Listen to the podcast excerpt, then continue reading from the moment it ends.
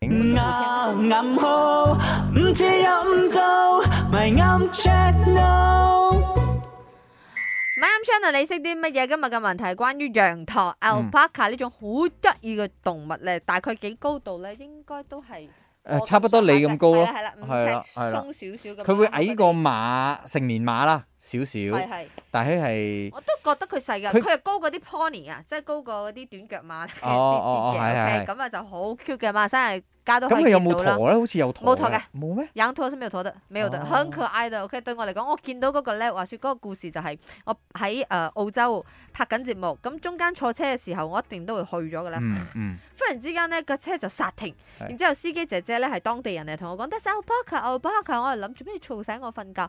我一抬頭望出去，我就覺得真係好緊要得意，OK？所以羊駝有得意嘅時候，係亦都有吐口水嘅時候，究竟點解佢會攣你口水咧？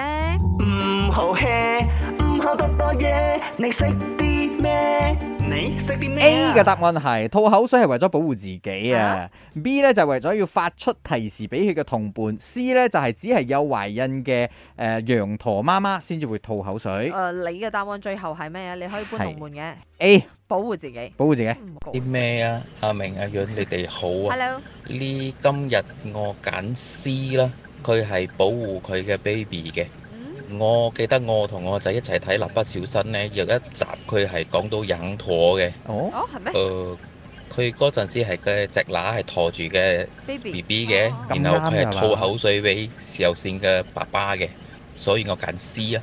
嗱呢一個咧就係、當年我見到阿帕卡嘅時候，佢嗰個當地人同我講嘅。嗯，但係我上網 check 呢個又唔係盡係答案喎，所以 A 同埋 B 之間嘅啫而家。誒 A 啊，又沉，唔係嘛？